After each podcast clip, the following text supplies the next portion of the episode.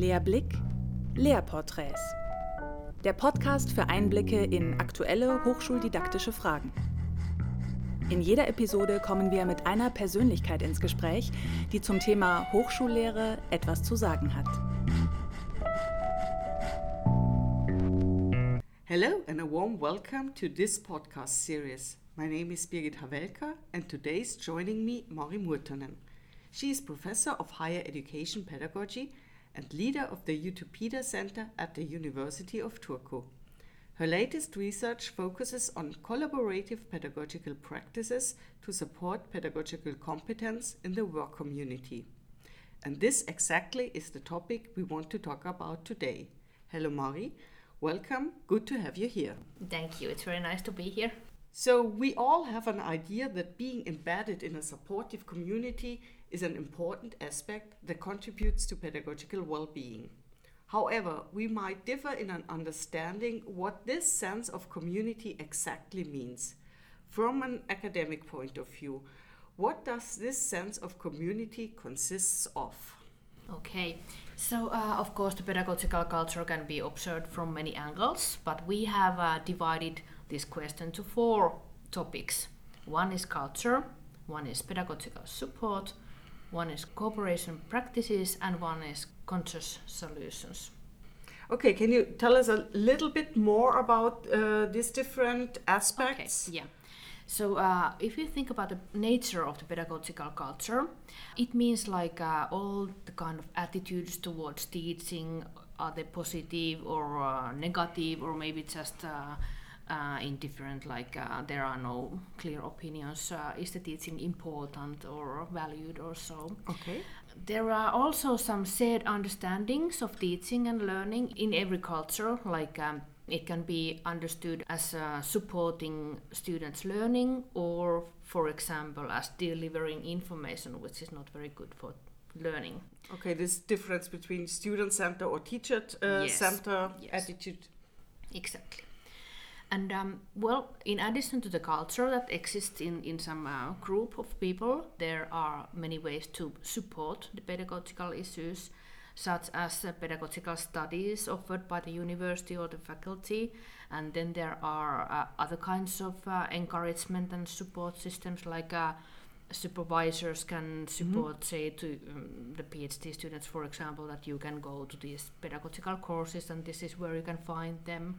There are also many kinds of ways that community members can help and support each other. Well, then the th- uh, third aspect, the uh, cooperation practices, refer to situations where pedagogical discussions, for example, happened and uh, how teaching is uh, done together. For example, are teachers uh, preparing teaching together, or are there some discussions constantly at the departments, for example? Uh, has there been reserved some time to have the pedagogical discussions? Then the fourth one are different kind of teaching and assessment methods that are used. That are these conscious solutions, or uh, is it just happening like that? We have uh, always been teaching like this, and and uh, then the next ones will also teach in the same way, or are these kind of solutions made uh, consciously?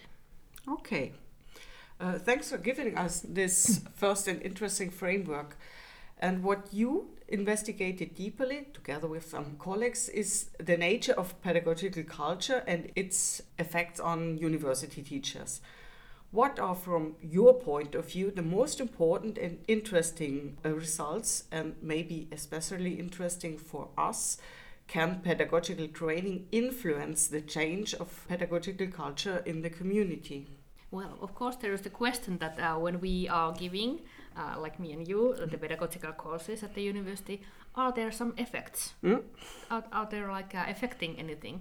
And uh, of course, we aim not only to the individual teachers' um, development, but also to the development of the whole culture. And what we did at the University of Turku was that we were asking our teachers to tell how much all kind of support they got from their institute and also from their peers. And um, what we found out was that uh, those teachers who were quite novices, like they had worked like less than four years, Many of them uh, reported having peer support from their colleagues, like other teachers asking that how is your teaching and do you need any help for this? And uh, also they reported having pedagogical education. While those teachers who had been working more than 20 years, not many of them, only like uh, 30 or 40 percent reported having uh, help, while most of them said that they didn't get any help. Mm-hmm. So uh, it was like a 40% of them having help and 80% of those uh, younger ones having help. So, on the basis of these results, I would say that yes, pedagogical culture has been changing and uh, it has changed to the posit- more positive way of teachers giving each other's peer support and especially the new teachers who come to the group asking them that do you need help and they are giving some help. Hmm, that seems to be a quite encouraging development yes. in the last 20 years. Yes, and uh, then we did another study where we were interviewing teachers, and um, we noticed that those teachers, we, we were actually looking at uh, stress, how stressed the teachers were, and we noticed uh, generally that those who reported more stress had um, less formal pedagogical education and training, and they also uh, reported the absence of dialogue with their colleagues. So if we um, look at the different teacher groups, we divided the study to, or the participants to three groups. Teachers who were just doing well and had no big stress experiences, and those who were experiencing some stress, and those who, who were very stressed. And um, if we compare these groups, the teachers who had more stress and were kind of in a risk of even burnout, they, uh, in addition to their experience of extremely heavy workload, they were self criticizing themselves much, which is very typical for teachers who have no pedagogical training, so they don't kind of um, trust their own abilities and their own uh, doings. And um, they also felt that they do not have any help from their colleagues and they were not offered any official mm-hmm. training possibilities from their department or faculty or the whole university. So, to sum up, training can not only improve your expertise but also your well being. Is yes. this right? Yes, definitely. So, as we learned this, that pedagogical training and support can influence the sense of community and thereby the lecturer's well being. However, not every lecturer takes part on formal trainings and support. Is there anything the community, the peers, can do to support its own pedagogical competence and well being? Mm-hmm.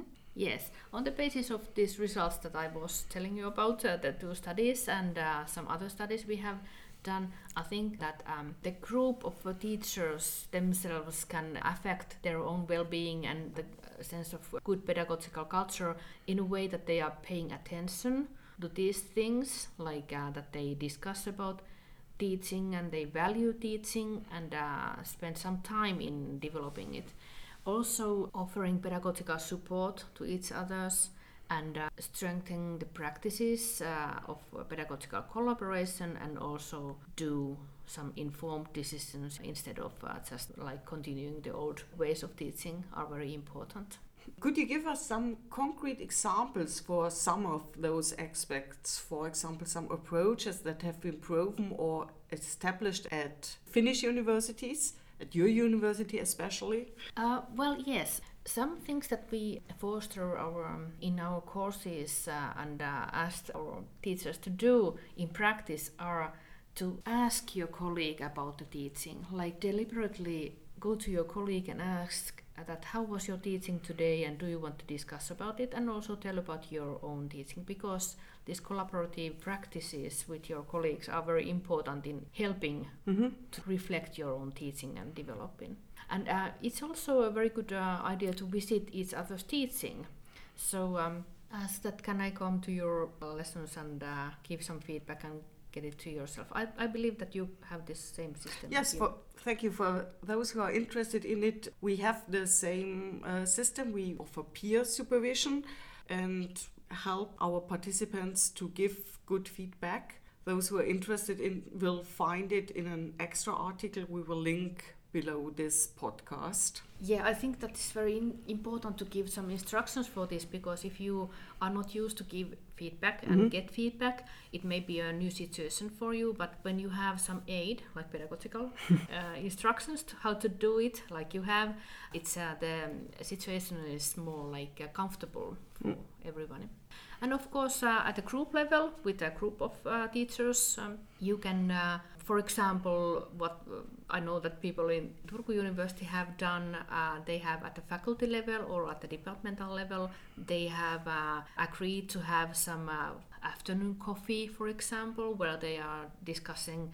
Uh, for example, every month, where they are discussing some uh, pedagogical topic they have selected, they may have some somebody first to speak about the topic and then discuss together. So deliberately decide to have discussions about pedagogy in addition to uh, discuss about your teaching methods and uh, go through your curriculum like what kind of uh, pedagogical solutions have been made in each level but also to um, foster the discussion tradition Okay, discussion, of course, is a big part of our trainings, but it should occur even outside the formal training within your working place. yes that sounds good And of course, the communities should not be left on their own responsibility. Is there anything the university or the faculties as an institution can contribute to support well being and communality? Yes, it's not only the teachers who can affect this, it's uh, definitely the whole university and the faculties and departments who can do lots to improve pedagogical culture and practices. Of course, pedagogical studies are one very important thing uh, to offer like a formal support for teachers in their development. And um, then also things like um, how to speak about teaching and uh, how the positions are filled and uh, what kind of salaries you have are affecting the valuing of teaching. Okay. So, so valuing is very important that uh, the teachers do know that they are doing some very important work and it affects many, well, all of our students. Yeah. And uh, it's not only the pedagogical courses but also other kind of forms of support like uh, having good equipment to teachers and for example, well, this studio where we are now recording this is very nice. So all kind of uh, tools and uh, ways to offer teachers to make their teaching better. Okay, Mari, thank you for taking the time and sharing these really interesting insights. I guess all of us got a good impression what counts in improving not only training but also communality. Thank you for being here, for having been here, I think I should say. And those of you who want to dive deeper in this topic can find some useful links in the description box below. Mari chose some quite interesting articles about this topic. Thank Yeah. you so much. Thank you. It has been a pleasure to be here and see your wonderful university. Thank you.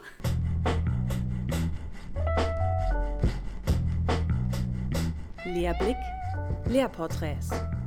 Der Podcast wird Ihnen präsentiert vom Zentrum für Hochschul- und Wissenschaftsdidaktik der Universität Regensburg. Alle Folgen zum Nachhören sowie Inspirationen und Evidenzen für gute Hochschullehre finden Sie unter lehrblick.de